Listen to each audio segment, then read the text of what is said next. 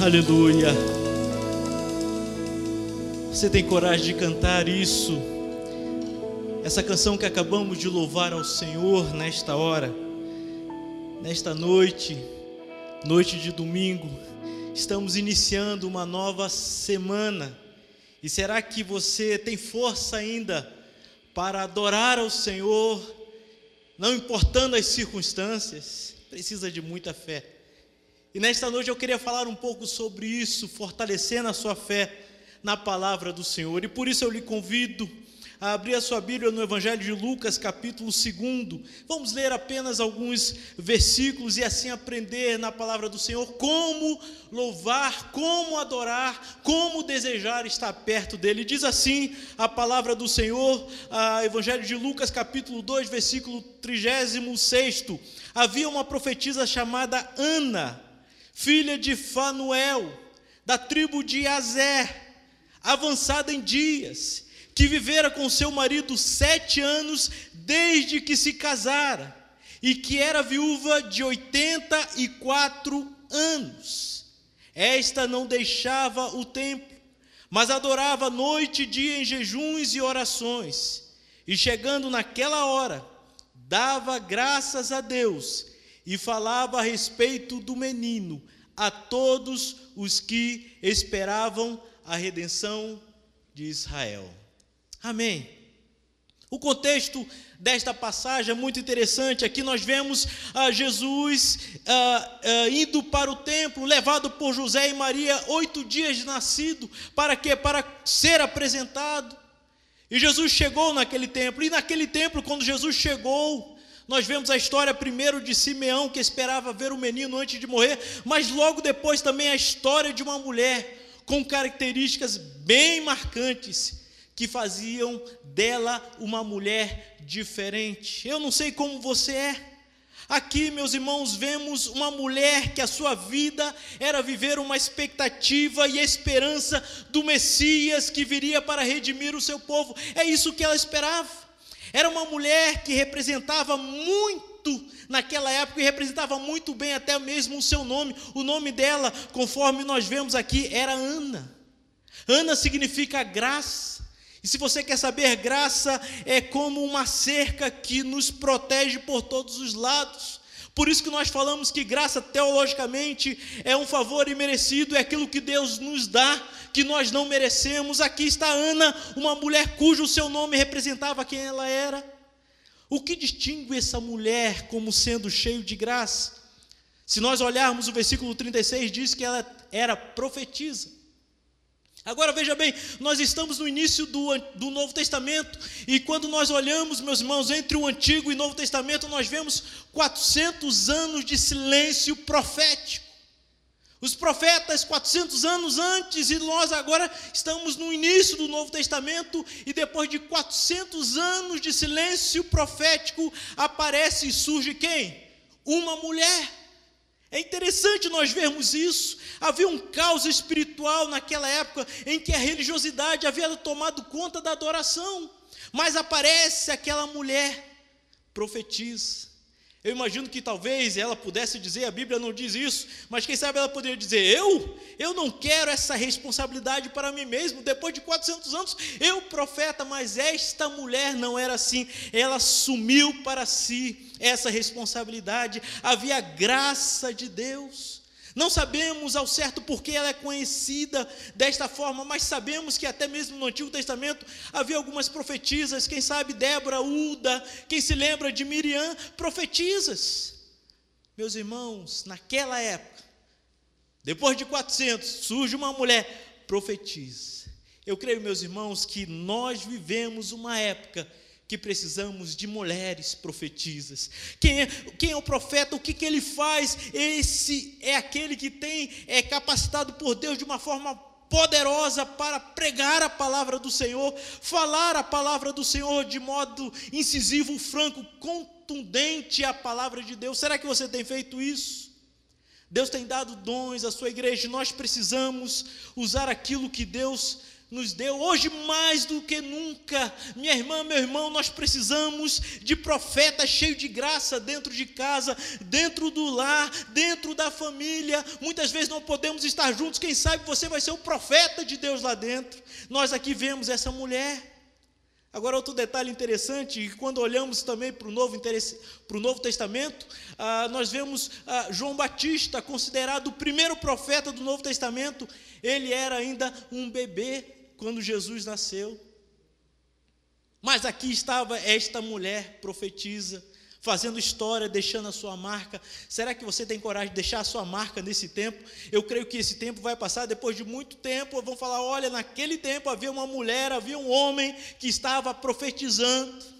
Que bênção quando somos usados por Deus, mulheres e homens cheios da graça do Senhor. Essa mulher, meus irmãos, ainda distinguia pela graça da sua família. Se nós formos ver, a, a Escritura diz que era filha de Fanuel. A Fanuel a tradução grega do nome hebraico Peniel. Peniel significa face de Deus.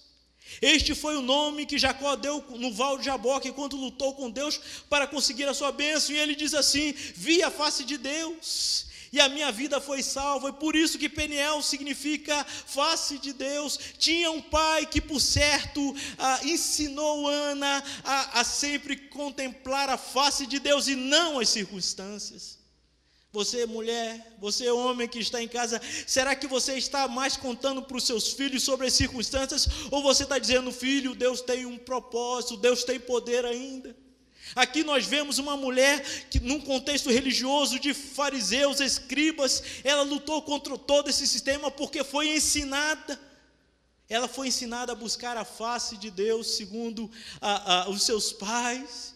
Peniel significa isso, meus irmãos. Ela vivia isso, ela desejava isso. Ela era cheia de graça. Ainda, meus irmãos, vemos o que distinguia Ana era a sua linhagem. Diz o texto que era da tribo de Azer. É interessante nós vermos essa tribo. Assé foi o segundo filho de Zilpe, o oitavo filho de Jacó. E a tradução da palavra Assé significa feliz. É interessante que tanto Jacó como Moisés abençoaram essa tribo. Quando nós vemos Jacó abençoando, ela diz: Na mesa de Assé haverá abundância, suas terras produzirão alimentos dignos de um rei. Gênesis 40, 9, versículo 20, quando nós vemos Moisés, Deuteronômio 33, versículo 24, diz assim: Olha, de todas as tribos, Azé é a mais abençoada, que o povo de Azé seja muito querido pelas outras tribos, e que nas suas terras haja muitas oliveiras. Amém. Será que ah, essa bênção está dentro da sua casa, meus irmãos? Que bênção maravilhosa! De termos uma linhagem que glorifica ao Senhor. É verdade, é fato que quando nós olhamos a história dessa tribo, de fato, ah, ela no passado, ah, ela foi abençoada, mas logo depois, ah, ela sofreu uma perda por causa da falta de prudência, ao viver muito próximo do inimigo. E a história diz que no ano 722 a.C., os assírios invadiram e saquearam esta tribo. É verdade que houve tudo isso.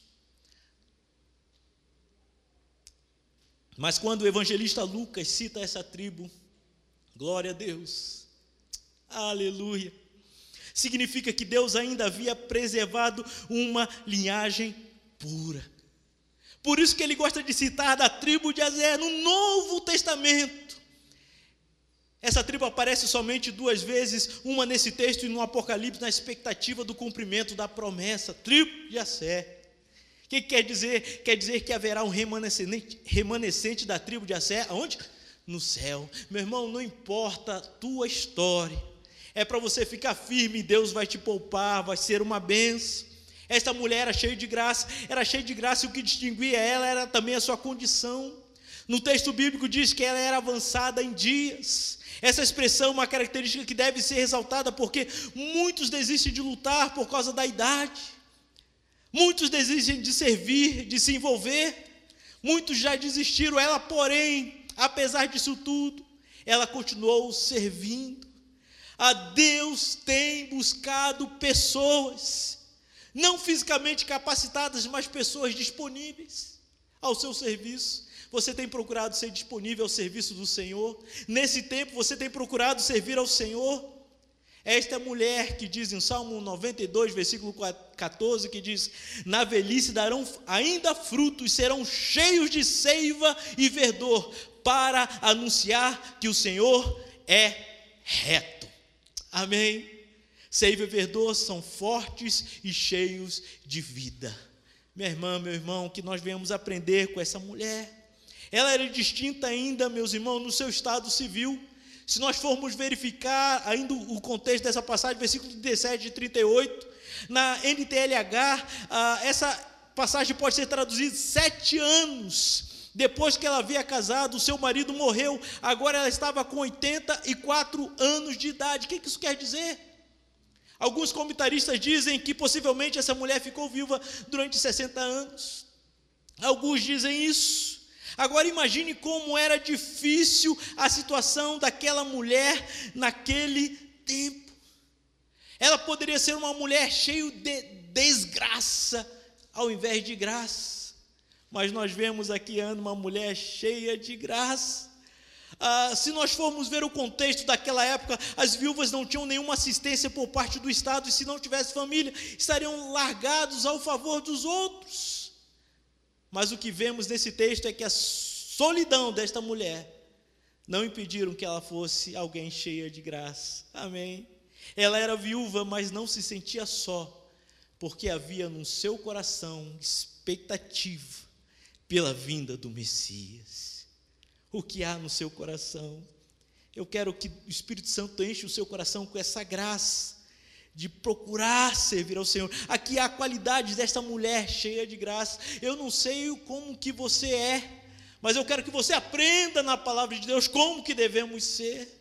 Agora eu queria falar o que distinguia essa mulher cheia de graça, e aí nós chegamos no nosso texto. Primeiro, a qualidade dela que distinguia uma mulher cheia de graça era que ela era consagrada. Versículo 37 diz que ela não deixava o templo deixar uma declaração da palavra episteme, que quer dizer não retroceder, não afastar-se, não abandonar uma vida, abandonar uma vida sagrada, não tornar-se infiel. O que estava dizendo aqui é, é, que o verbo tem mais a ver com o abandono de uma crença, de uma expectativa, de uma esperança. Ela não deixava de ir ao templo, ou seja, nutria sempre em seu coração esperança, fé, certeza. O verbo indica uma ação repetida, pois havia um compromisso ah, de estar na presença de Deus, porque assim ela acreditava, meus irmãos. É interessante que quando nós olhamos no Antigo Testamento, e chegando agora no início do Novo Testamento, o templo era símbolo da presença de Deus, mas com a vinda do Messias, nós somos o templo de Deus.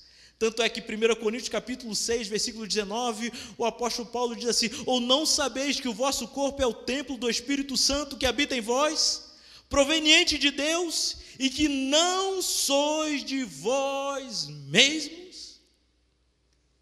Tem gente que diz assim: "Ah, puxa, o templo está fechado, a igreja está fechada, eu não vou conseguir me consagrar".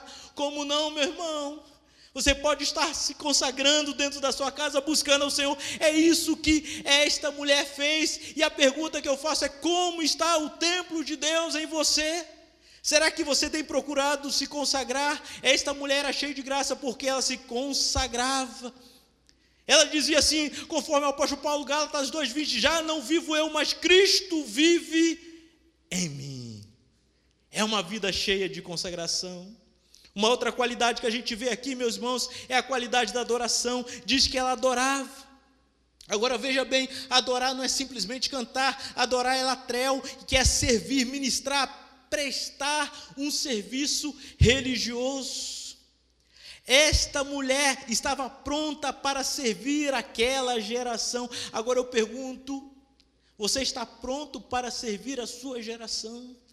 Esta é a hora, meu querido irmão, que eu quero te incentivar de você começar a exercitar e servir ao Senhor. Esta é uma oportunidade única de louvarmos ao Senhor e servirmos. Essa mulher fazia isso. Oh, interessante que o termo aqui sinaliza que ela servia incansavelmente, ou seja, durante o dia e durante a noite, no tempo de trabalhar e também quando o trabalho cessava, ela continuava servindo. Ela não se conformava em ter uma vida meramente ritualística, religiosa, não. Ela adorava todo o tempo, dia e noite. Enquanto os outros diziam assim: Olha, eu não aguento mais, ela permanecia o quê? Adorando. Amém. Por isso ela é considerada uma mulher cheia de graça. Ainda, meus irmãos, vemos outra qualidade que é a santidade dela. O texto fala com orações e jejuns. Como nós precisamos, meus irmãos, nesta época em que vivemos pessoas com esta qualidade, esta devoção, essa graça de ser um intercessor. Tem pessoas que ficam contando número de mortos, número de vivos, doentes, e, mas quantos que param para adorar ao Senhor? Eu quero incentivar você a buscar ao Senhor conforme esta mulher. Quantos dedicam tempo na oração e no jejum? Eu quero assim conclamar você, eu quero incentivar você a ler um livro de John Piper. John Piper tem um livro escrito chamado Fome por Deus. E uma das frases que eu acho fantástica nesse livro é que ele diz assim: jejum é a fome que brota da saudade de Deus. Eu vou repetir: jejum é a fome que brota da saudade, da saudade de Deus. Eu quero perguntar: você tem saudade de Deus? Ah, pastor, eu tenho saudade da igreja. Opa, você tem saudade de Deus? Essa é a pergunta. Meu irmão, nós precisamos abrir nossa mente, nós precisamos realmente avaliar como está o nosso compromisso com o Senhor. Essa mulher, meus irmãos, ela sim procurava sempre fazer o, o que Deus ah, desejava dela, ela tinha fome por Deus, ela não se, consom, é, se conformava simplesmente em ouvir pregações, mas ela orava e também jejuava. Amém. Será que você tem feito isso? Várias vezes nós estamos desafiando a igreja pelos nossos meios de comunicação para que nós venhamos jejuar, venhamos orar em família, buscar ao Senhor. Então faça isso, meu irmão, para que você seja uma pessoa cheia de graça, mesmo nesses tempos difíceis. Ainda, meus irmãos, a quarta qualidade que nós vemos nela é a qualidade do serviço. Essa qualidade do serviço quer dizer que ela aproveitava as oportunidades. Se você observar comigo o versículo 38, diz assim: E chegando naquela hora, dava graças a Deus e falava a respeito do menino a todos os que esperavam a redenção de Jerusalém. Havia no seu coração e na sua boca, na sua mente, palavras de gratidão. Ah, no contexto desta passagem, ah, eu vejo que Simeão ainda estava segurando o bebê ah, Jesus, ah, quando Ana entrou e o que, que Ana fez? Ele imediatamente, ela deu graças a Deus. Agora olhe, olhe para mim. Ela poderia, quando de repente Simão estava lá com o, o menino nos braços, ela chegar e, e dizer assim: oh, Nossa, demorou, hein? Ela poderia reclamar quanto tempo eu esperei. Ela podia acusar: Olha, precisava demorar todo esse tempo. Quantos anos eu estou esperando? Ela podia reclamar. Afinal de contas, foram muitos anos. Mas o que nós vemos aqui no texto é que ela não reclamou. Quando ela viu o menino, ela imediatamente começou a dar graças a Deus. Minha irmã, meu irmão, será que você tem aprendido a dar graças a Deus? Ou será que tem reclamado? Olha, a coisa está difícil. Nós precisamos aprender com essa mulher a ter palavras de gratidão na nossa boca, no nosso coração, a louvarmos ao Senhor, a glorificarmos a Ele. É isso que precisamos. Aqui ela não somente dava graças, ela anunciava o Messias, falava a respeito do menino. É interessante aqui que o verbo falar no grego está no tempo imperfeito, que representa uma ação contínua e repetida. É, em outras palavras, é quando alguém está tão feliz, tão feliz com alguma coisa que aconteceu, que não sabe falar de outra coisa. Já viu isso? Já aconteceu com você de estar com o seu coração tão contente, tão animado, tão feliz que você não consegue falar sobre outra coisa? Eu não aguento mais aquela pessoa falar sobre isso. É isso que o texto diz. Falava a respeito do menino. Eu imagino ela saindo de um lado para o outro falando: Olha, o menino está aqui, é o redentor, é o nosso Senhor. E eu vejo ela tão animada com isso. Ela falava e anunciava porque o seu coração estava cheio dessa esperança e desta verdade.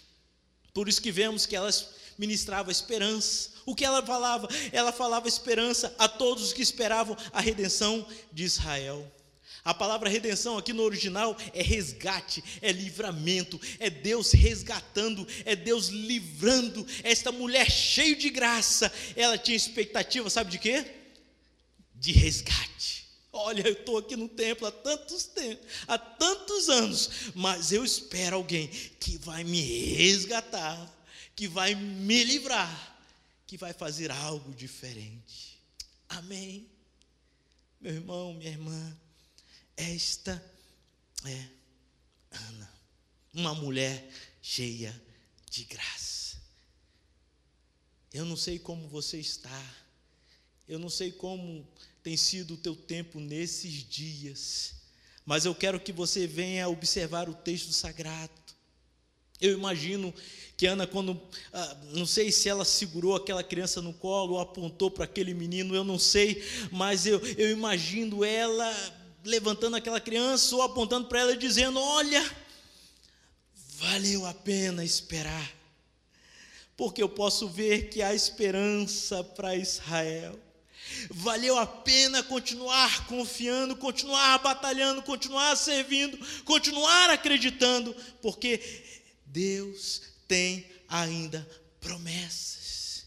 Eu imagino essa mulher ainda ah, eu imagino é, conjecturas, ah, eu perdi pessoas queridas, afinal de contas ela tinha perdido o seu marido, mas há esperança.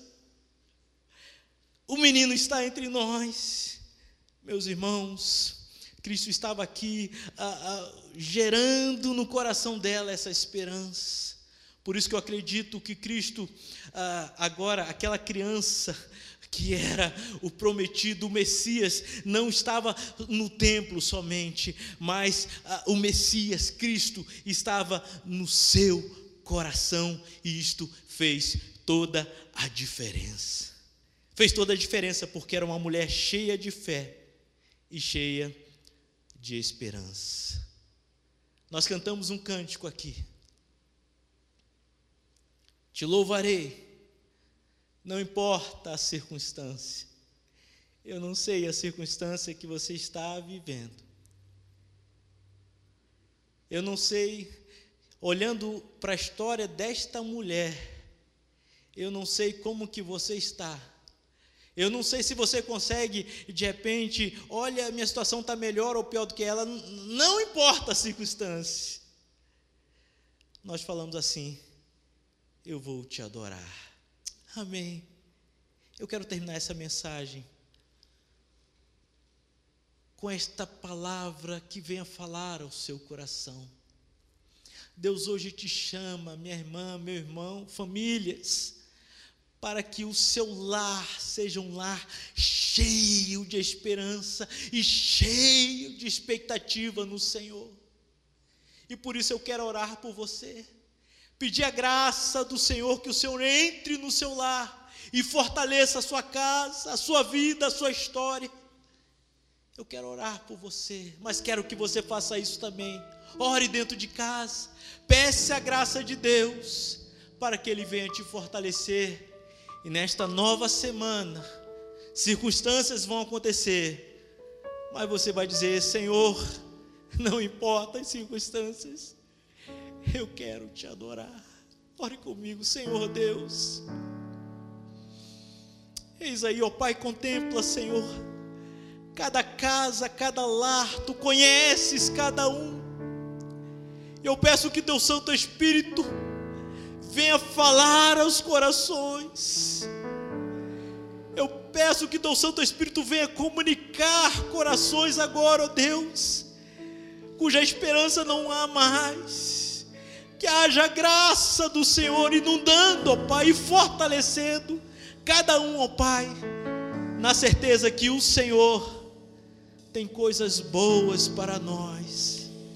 Ó Deus, ajuda-nos a servirmos a Ti. Que esta semana, ó Pai, nós tenhamos os nossos olhos postos no Senhor, face de Deus. Que o nosso lar, a nossa casa, sejam ases de bênção que o bálsamo de Gileade, a raiz de Davi, a estrela da manhã, gere em nosso coração essa certeza, essa convicção que o Senhor está conosco, o Deus de Jacó é o nosso refúgio, pelo que não temeremos. Ó Deus, enche o coração desta graça e desta misericórdia em nome do Senhor Jesus. Amém e amém.